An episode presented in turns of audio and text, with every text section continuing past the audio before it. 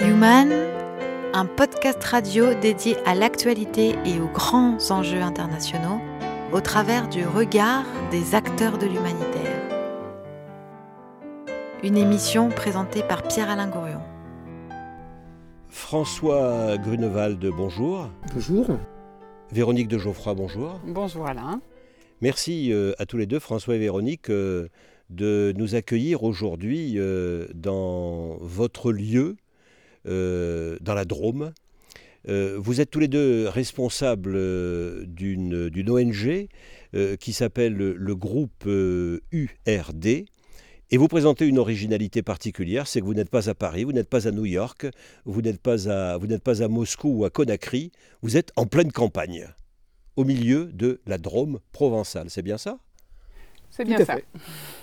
Voilà. Et évidemment, l'endroit, euh, on y reviendra, est, tout, à fait, tout à fait charmant et tout à fait agréable, euh, et vient en quelque sorte comme en contrepoint euh, des violences de ce monde. C'est un havre pour vous, j'imagine, ici. C'est ça, c'est souvent un lieu où quand on rentre de mission, après avoir été sur euh, des contextes difficiles, euh, on retrouve euh, la paix, la tranquillité, l'espace aussi et le lieu pour prendre du recul, réfléchir et, essayer de, voilà, de de réorienter ou euh, de, se poser les bonnes questions par rapport à l'aide humanitaire ou l'aide dans ces situations de crise, hein, l'aide qui est apportée. C'est aussi un lieu où on invite les gens à nous rejoindre hein, pour, euh, pareil, pour faire ce pas de côté et prendre le recul sur, sur l'action.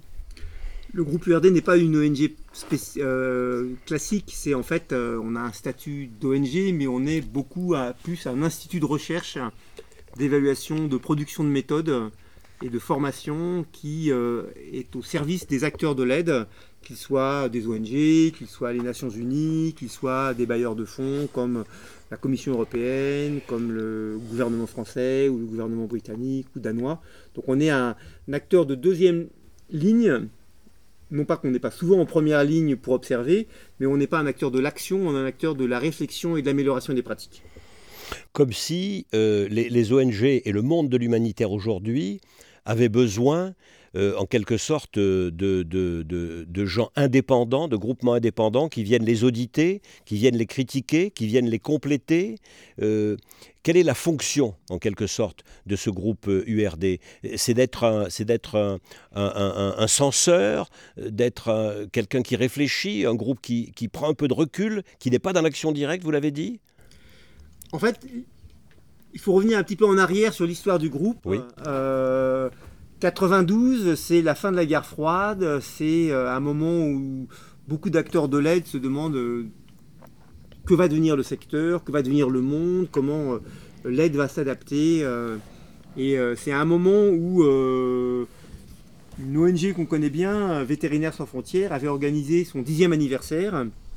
Et euh, donc on avait été toute une série de, gens là euh, euh, à essayer d'amener des idées, à débattre. Et c'est au repas le soir de ce colloque qu'on s'est dit il faut absolument qu'on structure un mécanisme de réflexion et de débat autour de ces futurs du monde et ces futurs de l'aide. Et donc avec Médecins sans frontières, Médecins du monde, Handicap international, Action contre la faim, Bioforce, etc. Donc avait été créée cette euh, plateforme de réflexion qui a tourné pendant plusieurs années. On avait la chance d'avoir une femme extraordinaire euh, qui travaille avec nous pour, euh, pour animer un peu le groupe qui était Claire Pirotte, une ancienne de MSF qui nous a quittés, qui est décédée il y, a, il y, a, quelques années, mais qui était une femme absolument extraordinaire. D'ailleurs, pour elle, nous avons planté un olivier qui est là, puisque chaque personne qui est proche de nous et qui, et qui part, on plante un arbre ici. Et puis en 97, on s'est rendu compte que cette mécanique de réseau euh, et de plateforme d'échange se mettait à tourner un petit peu en rond, euh, d'une part, et puis on s'est aussi rendu compte qu'il manquait en France quelque chose de, majeur qui était, comme on trouve en Angleterre, comme on trouve aux États-Unis, une structure de type think tank indépendante, capable de faire de l'évaluation, de la recherche, de la production d'idées. et donc c'est à ce moment-là que pour des hasards, euh, comme sont parfois les hasards de la vie, je suis tombé sur ce lieu qui m'a dit euh, euh, je suis là pour toi et donc on, a décidé que le groupe URD changerait de statut et viendrait s'installer ici pour devenir le premier think tank français opérationnel de recherche, d'évaluation, de production de méthodes. et on est une des principales structures au niveau même international euh, avec cette combinaison d'outils, de, de modes de travail. Voilà, recherche, production du audit, évaluation. Euh, à qui peut-on vous comparer dans le monde, je dirais, de l'humanitaire? Euh, d'autres organismes qui sont peut-être pas d'ailleurs francophones, qui sont peut-être anglophones de, naissance, je dirais, car vous êtes aussi anglophone, je suppose, bien sûr. Euh, alors, il y a euh, d'autres instituts comme le vôtre? Alors en Angleterre, il y a euh, l'unité Humanitarian Practice Network, le groupe au sein de ODI, qui est notre Donc, partenaire. L'acronyme c'est HPG. Oui. De, de, ODI, du Overseas Development Institute. Oui.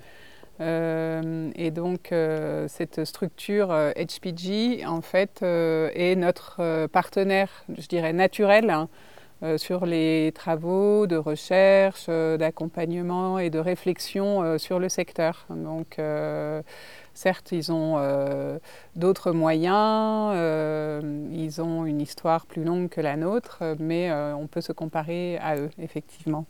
Mais pour revenir, euh, si je peux revenir sur la question que tu posais tout à l'heure, hein, je pense que dans le secteur, effectivement, on est là pour euh, aider à prendre du recul, hein, pour que les acteurs qui sont dans l'opérationnel euh, au quotidien et passant d'une crise à l'autre, d'une urgence à l'autre, puissent effectivement avoir un espace et un partenaire qui va régulièrement questionner les pratiques, remettre en perspective euh, dans certains cas aussi, pour, euh, quand on est dans, des situations euh, d'urgence complexe, ben, aider à décoder un petit peu les contextes, à éclairer la complexité des situations, parce que euh, voilà, peut-être quand on aborde le secteur humanitaire, on a l'impression que les choses sont simples. On vient, on va sauver les gens en apportant de la nourriture, et finalement, il ne s'agit que de ça, et si on a les fonds, on peut reconstruire suite à une catastrophe naturelle. Dès lors qu'on commence à rentrer un peu sérieusement dans le secteur et dès lors qu'on se professionnalise, on se rend compte et même dès lors qu'on s'intéresse à la question, on se rend compte que les choses sont bien plus complexes que ce qu'on croit. Et qu'il euh, ne s'agit pas simplement de reconstruire suite à une catastrophe naturelle un habitat, mais de se questionner pourquoi la personne elle a été finalement vulnérable à cette catastrophe et comment mieux reconstruire pour ne pas remettre les victimes dans les mêmes états de vulnérabilité. Et du coup, voilà, c'est là qu'on rentre dans toute la complexité finalement de l'aide humanitaire et dans les enjeux de compréhension euh, euh, de cette complexité et du coup dans le questionnement qu'on doit avoir dans le secteur de l'aide, euh, parce que je pense qu'on n'est jamais complètement sûr qu'effectivement ce qui est fait est bien fait, que ça ne crée pas plus de mal que, que, que, de bien et que voilà, il y a, y, a, y a, besoin dans le secteur, comme dans tout autre secteur, euh, d'individus, de, structures euh, euh, dont le rôle va être effectivement peut-être de questionner et d'aider à prendre du recul. Voilà. Voilà. Alors, on, a, on, a démarré, on a démarré notre émission. On est dans le vif du sujet, mais peut-être un petit point d'histoire. Les hommes sont ce qu'ils sont. Ils ont une histoire. comment Et les femmes aussi. Et les femmes aussi. Mais les femmes sont des hommes. Et les hommes sont des femmes. Avec un grand H. Euh, donc comment vous, François Grunewald, vous, vous, vous en venez à, à, euh, être un des acteurs euh, voilà, importants de l'humanitaire aujourd'hui en France et dans le monde? Comment ça démarre cette histoire? Oh, Ça démarre tout petit. Moi j'ai eu la chance d'avoir des parents historiens géographes. J'avais... la géographie, ça sert à faire la guerre de comme livre de chevet quasiment, euh, et donc j'ai baigné dans ces questions-là depuis, depuis très longtemps. Votre père était militariste? Non, non, mon père était diplomate, prof d'histoire géo, et justement, ce livre majeur euh, la géographie, ça sert aussi à faire la guerre, est un outil de réflexion sur l'environnement qui nous entoure, comment est-ce que euh, les conflits se déclarent, comment les conflits se gèrent, en utilisant les outils de la géographie physique, humaine, etc. Euh, puis, bon, j'ai passé beaucoup de temps dans des fermes en Normandie, où j'ai travaillé parce que c'était là, il y avait des histoires de famille qui m'y ont amené régulièrement. Et, j'ai découvert René Dumont, euh, très jeune et donc euh, couleur d'affiche pour sa première campagne écologique. Euh. Alors René Dumont, il faut peut-être le signaler aux plus jeunes de nos auditeurs. moi, je me souviens qu'il a été candidat à l'élection présidentielle du temps de De Gaulle, quelque chose comme ça. 74. 74. Hein moi, j'étais couleur d'affiche à ce moment-là. D'accord. Et c'était un, c'était un, écologiste. un agronome. Avant l'heure, un agronome, oui, oui, oui. Le premier écologiste, puisque ça a été le premier candidat écologiste. Oui. Et donc c'est cette problématique autour des enjeux de l'environnement euh, et de la solidarité euh, mondiale a été quelque chose de très très vite prégnant pour moi. Euh, et donc j'ai décidé de devenir agronome pour suivre un peu ces traces. Et, très vite, je suis parti sur le terrain, en Afrique, en Asie. D'abord sur des problèmes de développement, mais très vite aussi bien quand je travaillais au Mali dans les villages d'origine des migrants euh, qui étaient en France à l'époque, euh, on voyait l'impact des sécheresses, l'impact des, difficultés euh, sociales, ou quand je suis allé travailler au Cambodge ensuite, toutes les problématiques des réfugiés, les problématiques de, la guerre. Et très vite, je me suis orienté vers cette problématique de du développement agricole dans des contextes difficiles. Donc ça a été le Cambodge, le Laos, et puis, et puis par une série de, hum, là encore l'histoire euh, nous fait, et si on sait attraper euh, les opportunités, euh, on, l'a construit avec. J'ai rejoint le comité international de la Croix-Rouge, où j'ai aidé à créer toute la dynamique de sécurité alimentaire, de, de réhabilitation agricole, de soutien aux stratégies de survie des populations. Ce qui m'a amené euh, de la Somalie, la Tchétchénie, le Soudan, euh, euh, tous les pays en guerre de l'époque, à travailler sur ces problématiques du lien urgence-développement, dans le sens que pendant les crises elles-mêmes, il y a des tas d'opportunités pour travailler avec des outils de développement alors qu'on reste dans des contextes de crise. Et c'est ça qui m'a conduit évidemment très rapidement à, à, contribuer à la création du groupe URD, en 92, même si à l'époque je travaillais déjà au, CICR, mais euh, euh, j'ai contribué à la création de, la mécanique euh, du groupe et participé à beaucoup de ces, réunions. Et, et, puis les choses après, voilà, je suis tombé sur la Fontaine des Marins, lieu magique, et j'ai quitté le comité international de la Croix-Rouge pour m'installer ici, ce qui a été un pari un peu fou, puisque personne pensait qu'on pourrait faire ça, on pourrait avoir euh, un institut de recherche euh, spécialisé sur les crises, quelque part loin des aéroports. À l'époque, le TGV Méditerranée n'existait pas. le TGV s'arrêtait à Lyon. voilà, c'était un peu un pari fou. c'était l'époque où Internet était encore sur le téléphone avec le tout, tout, tout, tout, tout. Il n'y avait pas la Wi-Fi. voilà. Et le pari euh, a continué euh, avec Véronique. Voilà, et donc la, manière pour vous, euh, François, François Grunewald, d'arriver en quelque sorte à l'humanitaire, on va dire que ça a été plus par, par l'intellect, par le fait que, que, que, vous êtes, que vous êtes un agronome, que vous êtes un chercheur, et que c'est en cette qualité que vous étiez embauché par la Croix-Rouge internationale, c'est bien ça? Tout à fait. Voilà. Alors je le dis parce que euh, ce n'est pas pour faire un rapport homme-femme qui serait un petit peu, un petit peu, un petit peu bateau. Euh, vous, vous rentrez par euh, l'intellectuel, et puis Véronique de Geoffroy rentre peut-être dans cette histoire de l'humanitaire par la sensibilité. Est-ce que je me trompe? Non, non, non, c'est juste. même vous, si, comment vous y Même si je pense que François aussi a été sûrement conduit par un, mouvement personnel fort d'engagement vis-à-vis de l'injustice de ce monde hein, et, un mouvement du cœur. Je crois que c'est important et que toute, toute, personne qui travaille dans, dans, ce secteur, à un moment donné, s'est mis en mouvement voilà, face, euh, je crois, aux injustices de ce monde et qu'après, on trouve chacun son chemin. Mais effectivement, alors. Euh, c'est important à dire, oui, oui, ça. c'est important à dire. Parce que, euh, pardon, hein, on va continuer mm. ce, que, ce que vous allez nous dire sur votre histoire personnelle. Mm. Mais juste une petite parenthèse. on est souvent sur des préoccupations très intellectuelles. Mm. Euh, très organisé, très technologique, de plus en plus technologique. Mm. Et d'une certaine manière, parfois, on oublie le sentiment. Absolument. On oublie ce qui est déclencheur mm, mm. de l'activité humaine euh, quand elle prétend, euh, quand elle a l'ambition, la volonté d'aider les autres. voilà, mais pardon, c'est une petite, non, je pense que parenthèse. On y reviendra peut-être, mais je pense que même le secteur de l'aide dans son ensemble aujourd'hui euh, et face à un danger justement de cette dissonance euh, entre l'engagement premier et la réalité du métier euh, tel qu'il est devenu aujourd'hui avec des injonctions de performance et de rendu et de, où on en perd un peu le sens. Donc on, y, reviendra. Mais votre histoire, alors, mon histoire, comment vous y arrivez? Euh, bah, moi, j'ai grandi euh, dans les années 70, à l'époque où euh, MSF commençait à se faire connaître. Médecins sans frontières, oui. Voilà, et dès toute petite, je disais que je voulais être médecin sans frontières. Bon, après, j'ai pas fait des études de médecine.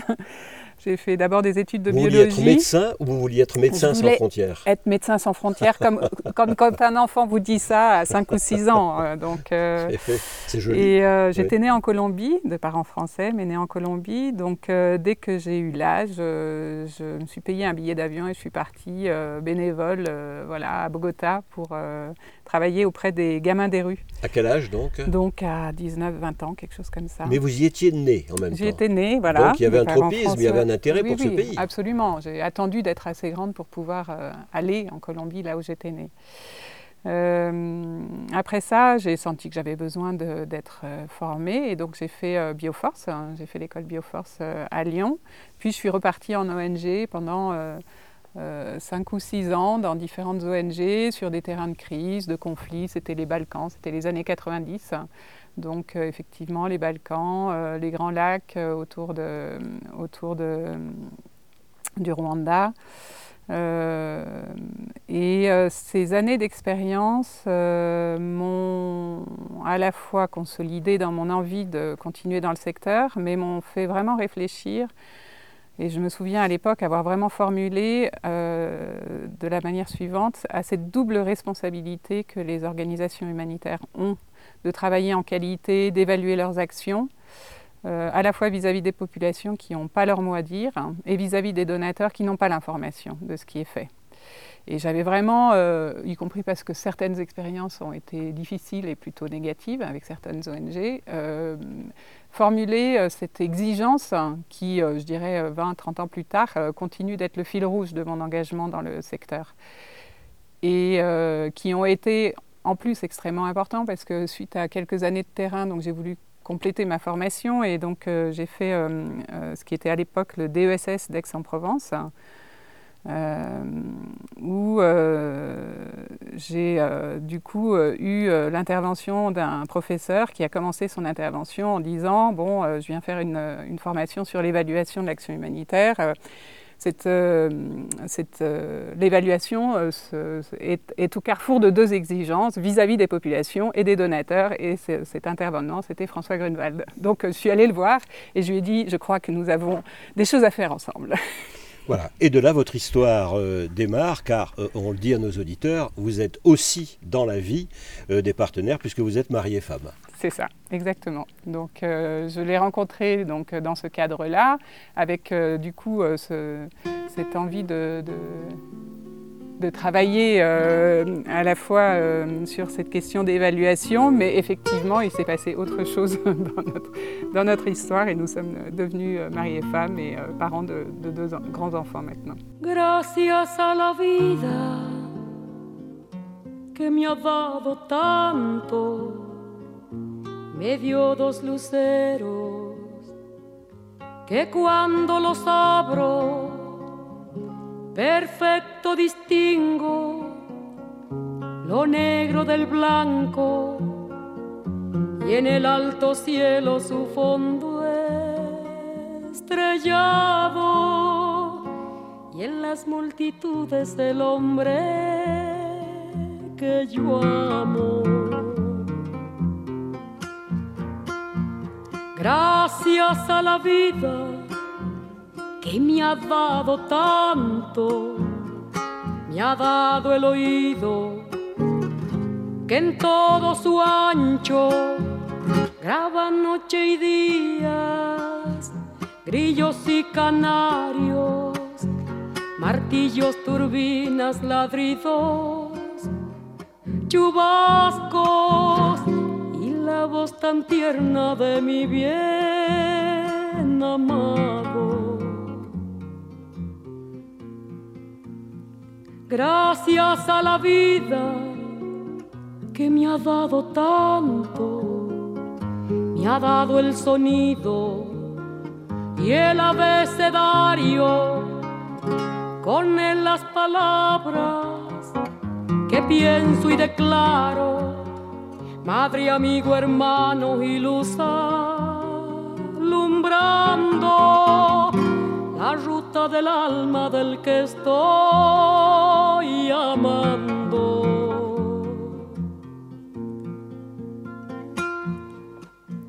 Gracias a la vida que me ha dado tanto, me ha dado la marcha de mis pies cansados. Con ellos anduve ciudades y charcos, playas y desiertos, montañas y llanos y la casa tuya, tu calle y tu patio. Voilà, merci à la vie. Donc, euh, merci à la vie, sans doute pour vous deux, euh, de vous être rencontrés euh, sur un terrain professionnel et puis d'avoir débouché sur des choses plus, plus personnelles. Et voilà, j'ai l'habitude d'interviewer des fondateurs d'ONG. Je vous avoue que c'est la première, peut-être la dernière fois, que j'interviewe un couple fondateur d'ONG. Mais vous allez peut-être faire des petits, je ne sais pas. On a commencé l'aventure, on avait zéro argent, Oui, oui, c'était oui, euh, c'était un, pari complètement fou euh, et, euh, et qu'on a commencé et que pendant des années on a tiré un peu le diable par la queue pour faire fonctionner la structure. Le pari fou, c'était quoi? C'était l'activité même euh, qui prétendait faire de l'audit, qui prétendait faire euh, tout ce que vous m'avez dit, de la production d'idées, de l'audit, de l'évaluation, etc. Ou c'était l'installation dans ce, ce- ce- ce- j'allais dire, ce trou perdu de la Drôme provençale. C'était d'abord le premier. C'était le premier. Je me Oui. rappelle, en- moi j'ai j'ai rencontré euh, plusieurs ministres de- des Affaires étrangères français, j'ai euh, pas mal de directeurs, etc. Et je leur expliquais, je me rappelle en 98, euh, je revenais d'une grosse réunion à Londres. Et euh, à ce moment-là, le directeur de la coopération euh, britannique de DFID nous expliquait que lui, il avait compris que pour gagner sur les combats du monde, il faut gagner sur les combats des idées. Et qu'il allait investir massivement là-dessus. Et donc, à un moment où nous, le gouvernement français, nous donnait chichement 25 000 francs, bon, est-ce que c'est maintenant 25 000 francs C'est à peine. euh, Un sixième, c'est 7 000, Oui. c'est à peine euh, 7 000 euros. même pas. oui. Lui a donné à, à nos amis de ODI 25 millions de pounds. Ah oui. Donc on n'était pas du tout sur les mêmes euh, à, à ODI Global pour plusieurs années. Ils avaient donc des financements sur plusieurs années. Et nous, on s'est battu. Et pour l'instant, euh, et, le, pa- le pari reste complètement extrêmement difficile parce que l'argent en- dans les systèmes français, euh, l'argent pour financer euh, ce que l'on faisait était extrêmement rare. Ça intéressait personne en fait. Et donc il a fallu se battre, il a fallu produire. Heureusement, on s'est accroché, mais on a eu des années très très difficiles. Maintenant, les, gens qui se lancent sur ce sujet s'en rendent moins compte parce que le- il y a théoriquement plus d'argent, euh, le sujet maintenant de, de, de, l'évaluation est rentré un peu plus dans les mœurs, mais à l'époque c'était pas du tout ça, c'était pas du tout. et, et je me rappelle d'ONG qui nous disait mais on ne fera jamais d'évaluation, alors que maintenant elles sont obligées d'en faire parce que les commissions, la Commission européenne, les bailleurs. Donc là, le on va y revenir, c'est un point qui est très important. Mais alors, une question tout de suite que vous avez dû vous poser à l'époque. Le fait d'aller solliciter de l'argent public. Vous disiez, les Anglais donnaient beaucoup, les Français donnaient peu, et vous vous êtes débrouillé aussi, vous avez agi, j'imagine, vous êtes, vous êtes déployé pour arriver à faire que euh, le gouvernement français, entre autres, l'État français, entre autres, et sans doute ensuite la Commission européenne, euh, finance en partie votre activité. Mais est-ce qu'à ce, ce moment-là, vous ne limitez pas votre liberté d'action et de ton et de critique?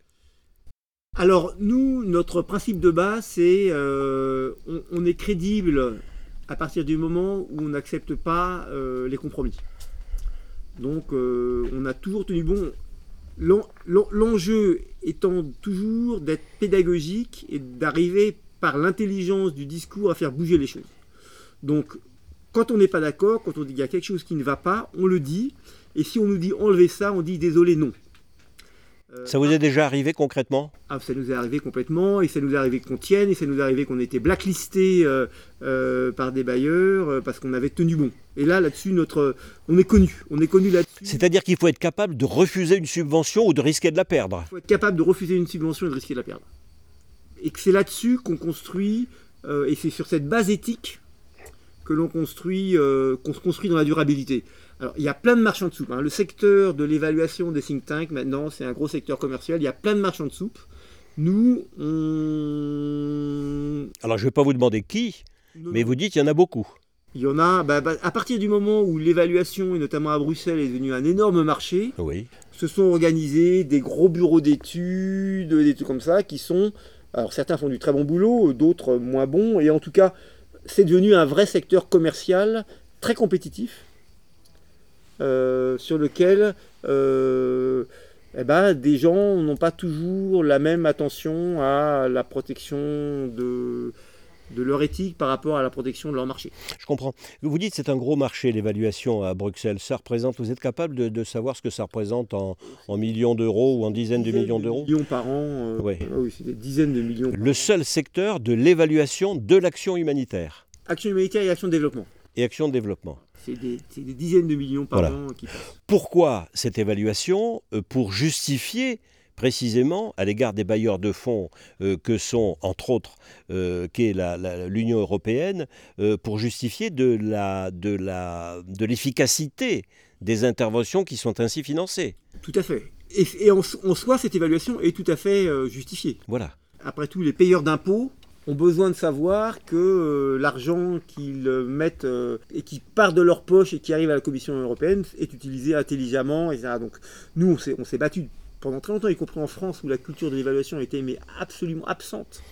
Euh, on, a été souvent les seuls à, faire passer ce message-là, à se bagarrer autour de ça. moi, j'avais eu la chance d'avoir eu mes profs de l'agro qui étaient pionniers là-dessus euh, comme qui, Marcel Mazoyer et Marc Dufumier, qui, euh, étaient, qui étaient un peu les héritiers de, René Dumont, euh, qui poussaient beaucoup sur ces questions-là. moi, j'ai baigné là-dessus pendant toutes mes études, mais, mais je voyais le, combien le monde était vide de ça, et notamment dans le secteur humanitaire, car le secteur humanitaire partait souvent de l'assumption, de l'hypothèse, qui êtes-vous pour me poser la question si je fais bien, alors que moi je suis là pour faire le bien? Voilà. Euh, et, donc, euh, les grosses structures, y compris, je me suis battu à l'intérieur du CICR pour créer l'unité d'évaluation, parce que les gens disaient, mais à quoi ça sert euh, Finalement, on fait bien les choses, on fait bien les choses.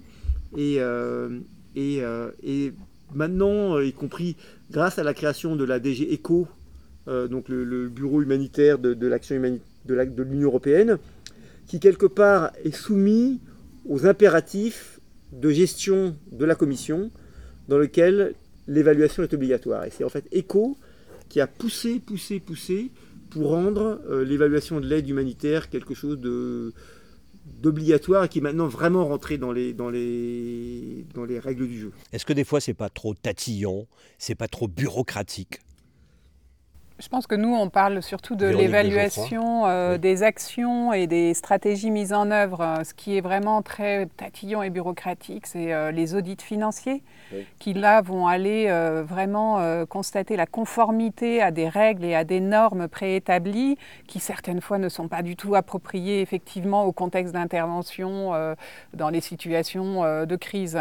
Euh, dès lors qu'on on parle plus là, nous, de l'évaluation de euh, l'efficacité, de la pertinence des actions, des stratégies mises en œuvre, euh, on n'est pas dans un exercice de vérification de la conformité, on est beaucoup plus dans des exercices d'apprentissage, D'intelligence collective. de réflexion, dans lequel l'évaluation est une partie d'ailleurs des outils mis en œuvre, mais pas, c'est pas les seuls. hein.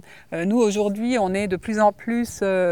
positionnés comme partenaires d'apprentissage, même à la demande hein, des organisations elles-mêmes. hein. Euh, donc euh, on n'est pas forcément dans, dans un rapport de force, on peut être vraiment en partenariat euh, avec des organisations qui elles-mêmes ressentent le besoin, quand elles travaillent dans des situations complexes, d'avoir des mécanismes et des équipes qui vont les aider à prendre du recul, à apprendre de l'action, à capitaliser euh, les activités euh, et les, les stratégies qui fonctionnent bien, à peut-être euh, effectivement ne pas aller dans le mur ou en tout cas se rendre compte tôt que telle ou telle stratégie ne fonctionne pas. Et donc voilà, on est de plus en plus appelé à jouer ce rôle de partenaire d'apprentissage dans lequel du coup on va mettre en, œuvre différents types d'activités, de l'évaluation, de l'appui à la recherche, de la capitalisation, de la formation, etc. Est-ce qu'on pourrait, euh, sur ce sujet-là, faire un parallèle Euh, je, pense euh, aux, médecins qui, voilà, qui, qui reçoit beaucoup de problèmes euh, et, qui, euh, à un moment ou à un autre, ressent le besoin d'avoir un groupe de pairs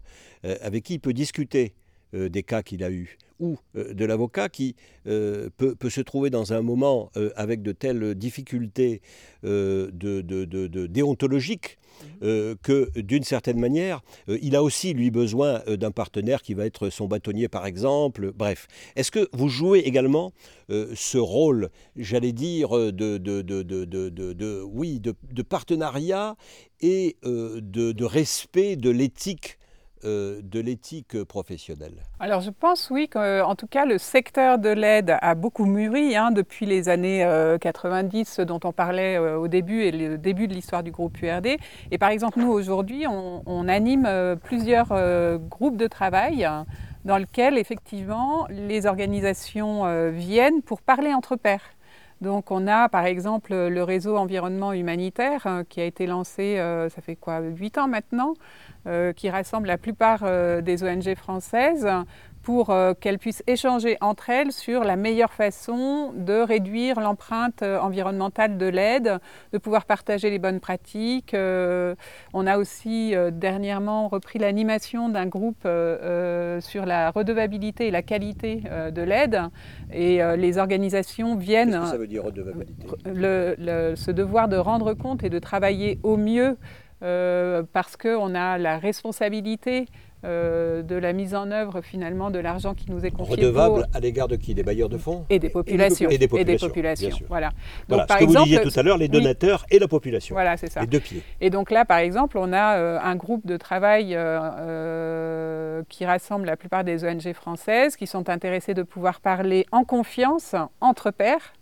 de ce qui fonctionne et aussi de ce qui ne fonctionne pas euh, sur ces questions-là. Et euh, on les a accueillis, euh, là, il y a deux, trois mois, on a accueilli un groupe d'une dizaine de personnes qui sont venues en retraite ici, dans la Drôme, sur notre petite montagne, pour pouvoir parler entre elles. Et c'était des gens euh, d'Action contre la faim, de Handicap International, de Mais du Médecins coup, là, du vous êtes Monde, ou Oxfam, pas etc. Bien sûr, Vous et êtes on anime. C'est vous oui, qui oui, bien sûr. On anime. on apporte aussi du contenu, puisque par exemple, on avait fait une étude euh, euh, sur les différentes pratiques de redevabilité de ces organisations-là. Donc, on a présenté les résultats de l'étude et animé une discussion euh, sur, euh, sur ces bases-là. Donc, il y a à la fois juste animer et créer un espace entre pairs, où les gens viennent avec leurs expériences, et aussi nous, à partir de nos travaux, nos études, nos évaluations, pouvoir nourrir en fait ces espaces de réflexion. Et c'est vrai, du coup, aujourd'hui, sur les questions euh, d'environnement, sur les questions Gestion de catastrophe. de gestion de catastrophes, sur ces questions de qualité et de redevabilité.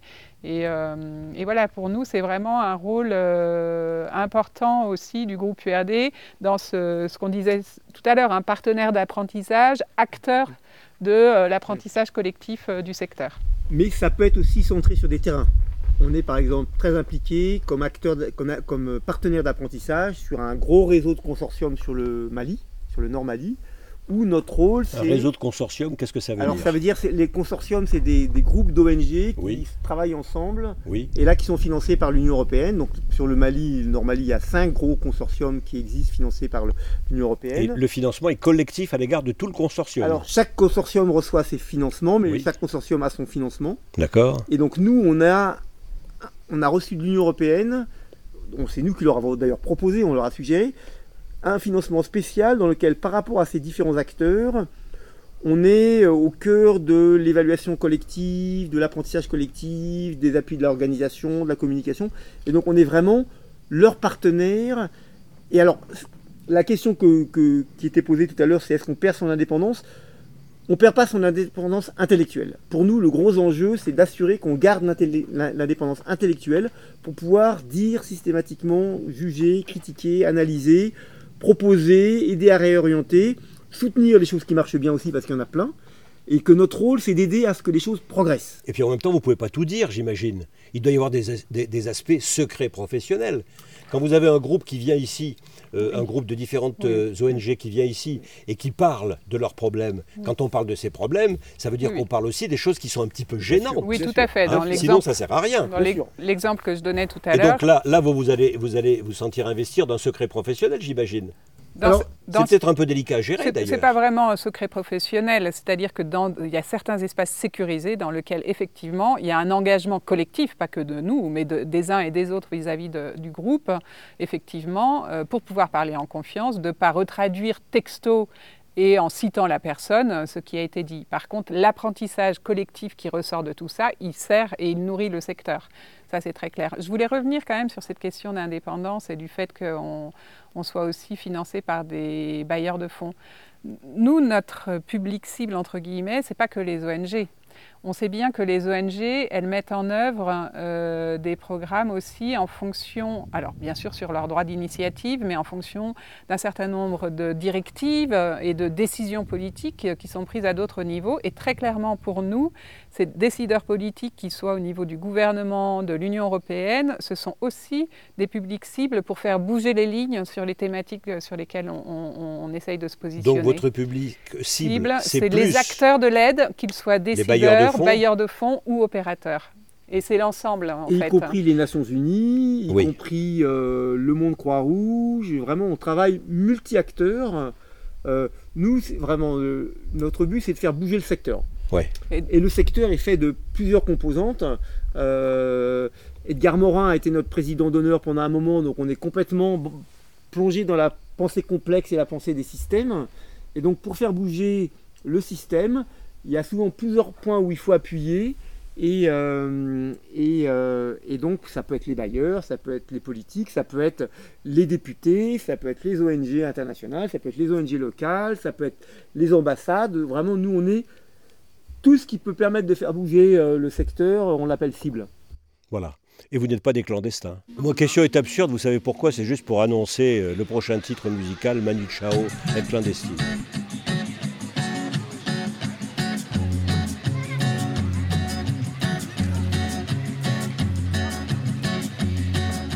Solo voy con mi pena, sola va mi condena.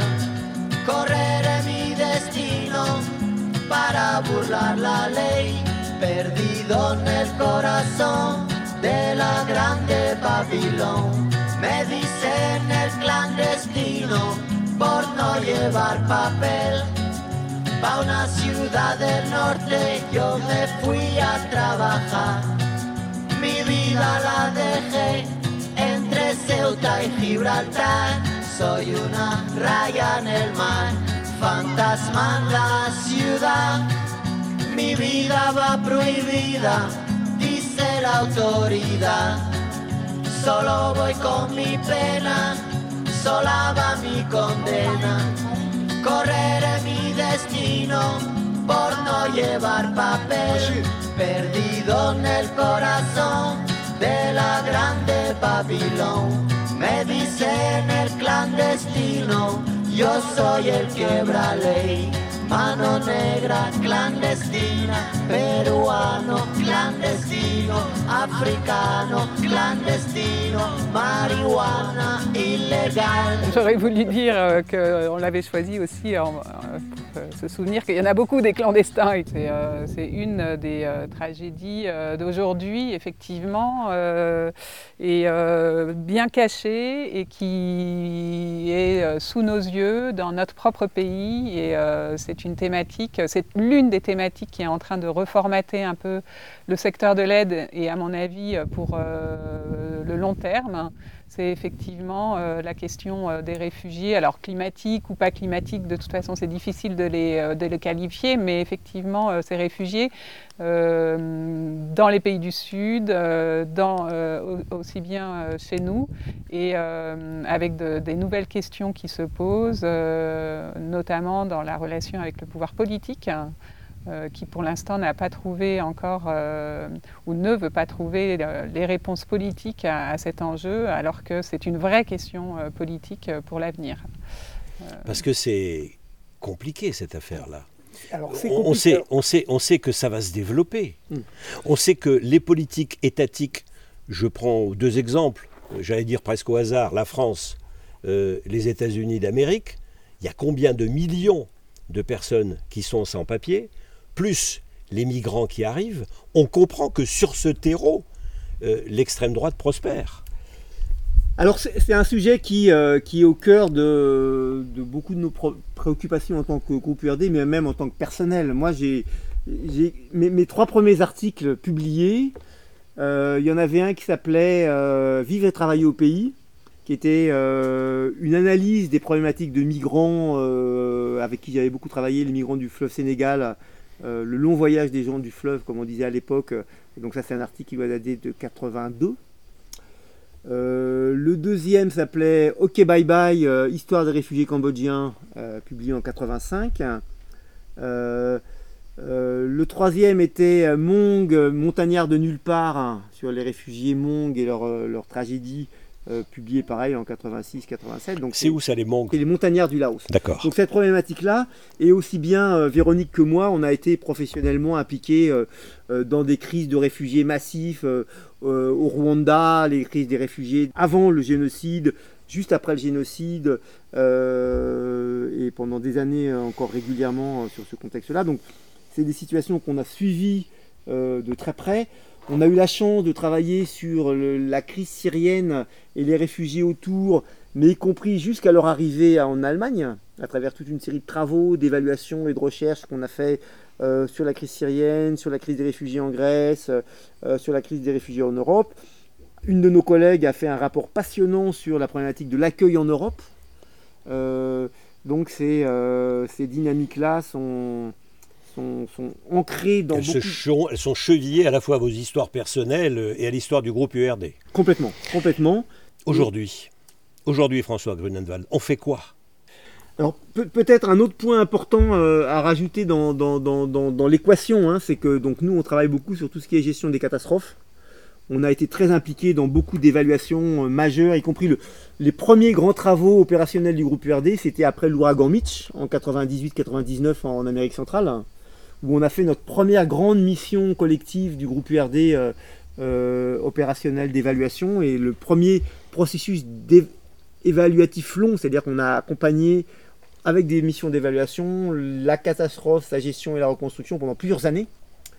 Euh, puis après, on a été impliqué, y compris encore euh, avec euh, le, tsunami de 2004-2005 euh, en, Amérique en, en Asie, où on a fait beaucoup, beaucoup d'évaluations, euh, le tremblement de terre en Haïti, le tremblement de terre au Népal. Donc on suit ces questions-là de très près et on voit l'impact que ces désastres ont sur les pays, les économies, les populations et ce que ça peut déclencher comme mouvement de, population. Donc on y arrive, on arrive à cette question de la mobilité globale et de ce que j'appelle le déracinement. Euh, plus que la migration, c'est le déracinement. C'est plus que. Pour moi, c'est. Oui, parce qu'on peut migrer de manière positive. Voilà, il y a des tas de gens qui, il y a des tas de Français qui migrent aux Oui, oui, États-Unis pour faire du fric, etc. Pour moi, c'est vraiment le déracinement, c'est-à-dire comment, du fait d'un conflit, du fait euh, d'une catastrophe ou d'un risque de catastrophe, Je suis obligé de partir de chez je moi, suis obligé de me déraciner. de me déraciner. Et, euh, et donc on a, on a, euh, on a, donc on a écrit beaucoup de choses là-dessus. hein. C'est un, sujet qui est vraiment transversal dans, dans beaucoup de, nos, de nos réflexions et de nos travaux. Mais c'est vrai que on commence à voir que, euh, alors d'abord, l'analyse du risque climatique devient prégnant. Nous, on avait écrit là-dessus il y a 20 ans. Je regardais un de mes premiers articles sur le Sahel et sur cette question. Il date de 1998. Euh, donc euh, on a beaucoup euh, travaillé sur ces questions-là. À l'époque, à une période où pas beaucoup de monde en parlait. Maintenant, le sujet, il est vraiment sur la table et c'est bien. Les politiques ne démontrent pas nécessairement encore leur, leur vitalité, si je peux dire. Oui, mais peuvent-elles? Le faire. Parce que les politiques, euh, euh, les politiques eux-mêmes ne sont-ils pas coincés précisément par leur volonté d'être réélus, ce qui est relativement légitime, euh, et par le fait que les populations, elles, sont très sensibles, non pas tellement au discours sur les difficultés des immigrés, bien que ça existe, mais euh, aux, aux- aux difficultés que eux, de leur point de vue peut-être un peu égoïste, euh, risquent de ressentir.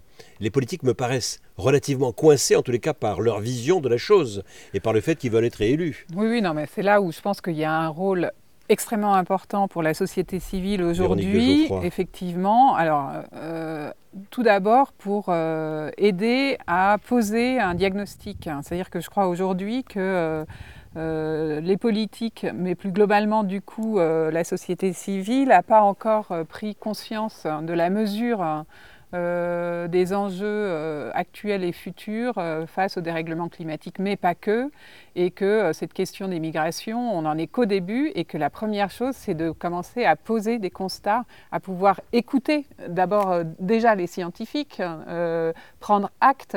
Euh, partager euh, ce constat-là. Et effectivement, je pense qu'il ne faut pas attendre du pouvoir politique euh, que ça soit fait, parce que c'est intenable mais que c'est justement de la responsabilité de la société civile de pousser à ça. Donc ça, c'est la première chose. Ensuite, deuxième chose, hein, alors même si, pareil, pas, on ne va pas attendre des politiques, mais je pense qu'il faut se dire que quoi qu'il arrive, on respecte nos principes, nos principes qui font qu'on est des êtres humains debout, qu'on peut se regarder dans une glace euh, le matin, parce que autrement, si déjà, euh, dès lors qu'on pose un diagnostic, euh, on commence à faire un délit de solidarité ou que sais-je, ça n'est pas possible. Donc là, pareil, il y a un rôle de la société civile à se positionner en rappel et en rempart hein, d'un certain nombre de principes d'humanité, de dignité en fait, de dignité pour les autres, mais pour nous-mêmes aussi. Et ensuite, il faut organiser un dialogue, hein. il faut euh, pouvoir s'écouter entre euh, politiques, entre euh, peut-être monde des entreprises, de la société civile, pour réfléchir à comment est-ce qu'on va s'organiser pour l'avenir, parce que je pense que le- la qu'est-ce que vous société de... préconisez? Parce Bah que voilà, jusque-là, jusque-là, jusque-là, on est d'accord. Mais vous, vous avez, parce que j'ai la chance d'être avec vous deux, qui avez, à travers votre groupe URD, j'allais dire une vision relativement planétaire, globale. Parce que vous n'êtes pas une ONG spécifique qui travaille sur un terrain et sur tel ou tel terrain d'activité à tel ou tel endroit, à tel ou tel pays du monde, mais vous avez une vue euh, générale. Donc, la vue générale, quand vous regardez le monde, quand vous regardez tous ces déplacements de population, comment on fait pour anticiper euh, sur la, résolution de cette difficulté dans le temps? Alors, alors, ce qu'il faut juste savoir, c'est que nous, on n'est qu'une pièce à l'intérieur de, de, de Certes. mécanismes beaucoup plus larges. Oui. Il existe des ONG très engagées, comme Oxfam, comme le réseau Action Climat. Il y a, il y a plein de gens qui font plein de choses. Et nous, on n'est pas, on ne veut pas se substituer à eux. D'ailleurs, on n'en a pas les moyens et on a encore pas. On a une niche particulière qui est de produire de la connaissance fine sur les contextes et d'essayer de, transformer cette connaissance fine en outils intéressants et intelligents pour que les acteurs du plaidoyer puissent s'en prendre, puissent l'utiliser. Donc ça, c'est une partie de notre travail. Humblement, on n'est d'ailleurs pas très présent dans les médias, on est souvent des acteurs de l'ombre, dans lesquels on, on produit des rapports, on produit des, des articles, on va les présenter à des acteurs, mais pas nécessairement, alors, parfois dans des grandes conférences, mais pas toujours. Mais, mais, d'une certaine manière, les grandes organisations que vous citiez à l'instant vont s'appuyer aussi sur vos travaux. Ben, Euh, c'est- l'objectif. Après, le font-elles ou le oui. font-elles pas, on n'en sait rien, mais c'est l'objectif, c'est de, c'est de, de le faire. Euh, mais euh, après, on, on essaye de travailler un petit peu sur des, des- des niches particulières, euh, des niches euh, de, notamment avec euh, certains bailleurs qui nous font confiance, comme la Commission européenne, qui nous, pose, qui nous demande de les aider en termes de policy. Un petit peu. Policy, politique, politique générale, de politique générale, définition de leur politique. voilà, oui. exactement. Donc Oui. on, on fait ça notamment sur, avec la Commission européenne. On essaye de faire ça un petit peu avec le gouvernement français. c'est c'est compliqué. C'est plus facile avec la Commission qu'avec l'État. Euh, Français. C'est différent. Ouais. C'est- différent. On essaye de déjà aussi sur notre territoire et peut-être euh, ça peut être quelque chose euh, sur, sur lequel euh, Véronique tu peux intervenir parce que tu es vraiment une actrice clé de ce débat euh, sur le, le territoire des baronnies. Mais ça, c'est hors groupe URD, c'est à titre personnel, mais À évidemment, personnel, oui. oui, Oui. il y a des engagements euh, personnels euh, qu'on essaye de, d'ancrer aussi euh, là, où on, là où on habite et dans les ré- régions qu'on aime, quoi, qu'on a choisies. Donc effectivement, euh, avec des réflexions sur la transition écologique, sur le rôle entre citoyens et euh, acteurs euh, de, de la vie publique euh, sur un territoire, euh, comment est-ce que les interactions peuvent être euh, positives et euh, fructueuses. Euh, mais sur euh, des enjeux effectivement là euh, d'une autre nature, bien que voilà il y a l'association d'accueil des migrants et qu'à Bulle-les-Baronnies on a aussi euh, des familles euh, de Syriens ou euh, des, euh, Maliens. des Maliens euh, qui, sont, euh, qui sont accueillis avec une générosité extraordinaire comme ce qui se passe sur euh, tout le territoire d'ailleurs. hein. Y compris quand ils sont en situation irrégulière. Ah bah ça c'est euh, effectivement administrativement plus compliqué, mais euh, avec des oui, des solidarités qui euh, qui, euh, qui s'organisent. On n'est pas très loin de la vallée de la Roya aussi, euh, et ça a fait partie d'ailleurs de l'étude que Valérie a, a conduite sur les solidarités ici en France. Elle est allée euh, voir ce qui se passait dans cette vallée. Et, euh, Valérie. Léon, euh, une de, notre collè- de nos collègues qui a, Voilà. qui a produit le, le rapport sur Parce qu'on va en parler, vous avez une équipe, évidemment, vous n'êtes pas tout seul. Et vous êtes effectivement au fond d'une vallée de la Drôme provençale. mais vous avez réussi à réunir au bout du monde euh, toute, une, équipe. Mais avant euh, d'en venir à cela et, à voir euh, quel est l'avenir du groupe URD et quels sont vos, projets pour la suite, peut-être quelques notes de musique d'un instrument que vous affectionnez, François Grunewald, la kora, cette, cette harpe africaine? qui a une sonorité absolument merveilleuse.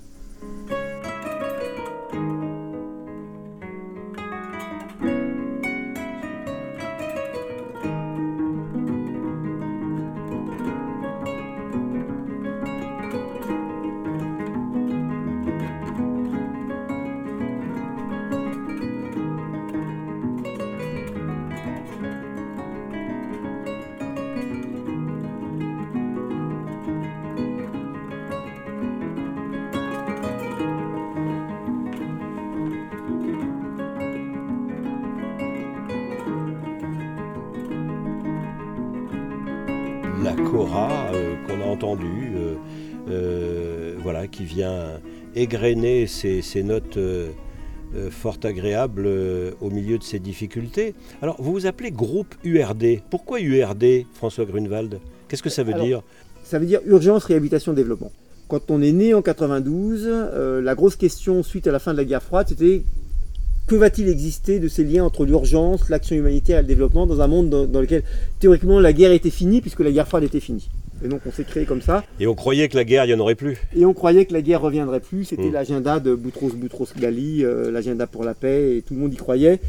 Nous, on avait quelques questions, quelques interrogations, mais voilà, on, on s'est créé là-dessus. Évidemment, ça, ça représente une toute petite partie de nos activités.